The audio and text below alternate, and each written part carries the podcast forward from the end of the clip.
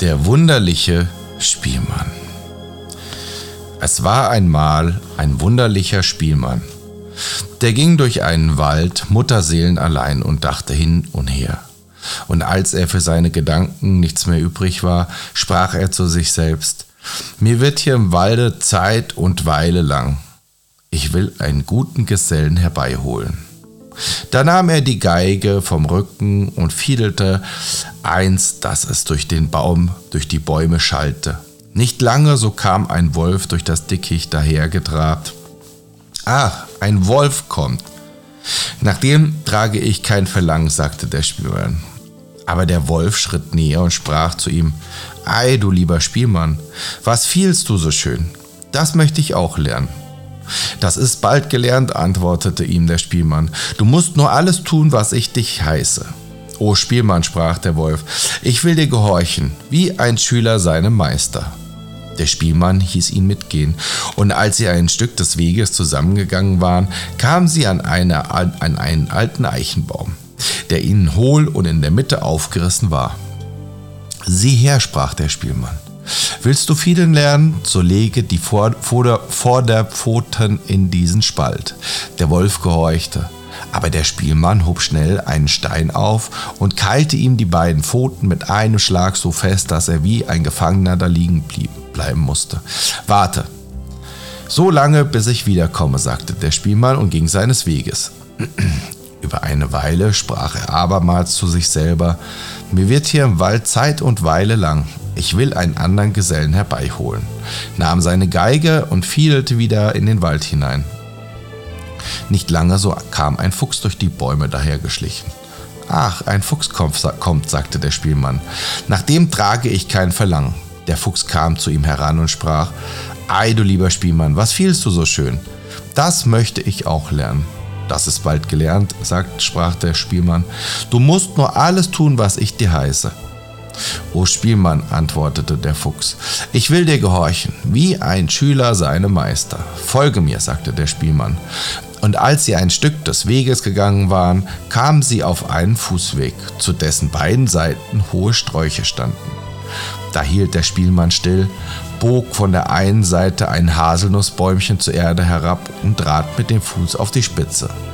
Dann bog er von der anderen Seite noch ein Bäumchen herab und sprach: Wohlan, Füchslein, wenn du etwas lernen willst, so reich mir deine linke Vorderpfote.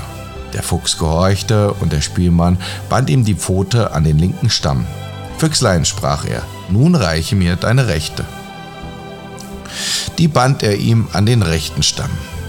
Und als er nachgesehen hatte, ob die Knoten der Strecke auch fest genug waren, ließ er los, und die Bäumchen fuhren in die Höhe und schnellten das Füchschen hinauf, dass es in der Luft schwebte und zappelte.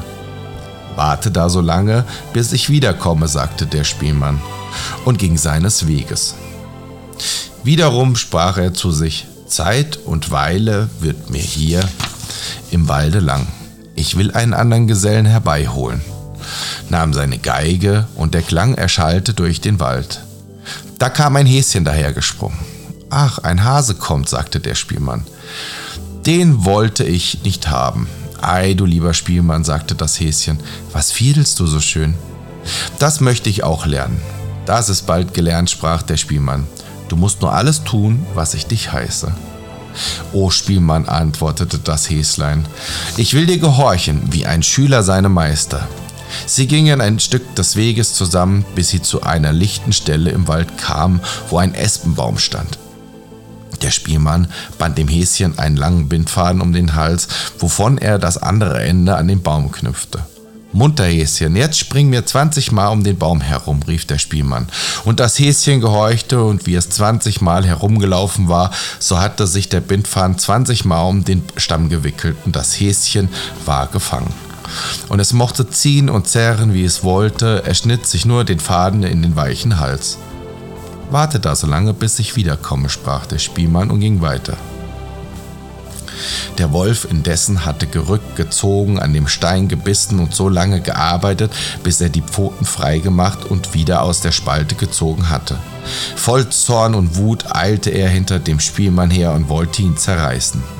Als ihm der Fuchs laufen sah, fing er an zu jammern und schrie aus Leibeskräften, Bruder Wolf, komm zu mir zu Hilfe, der Spielmann hat mich betrogen.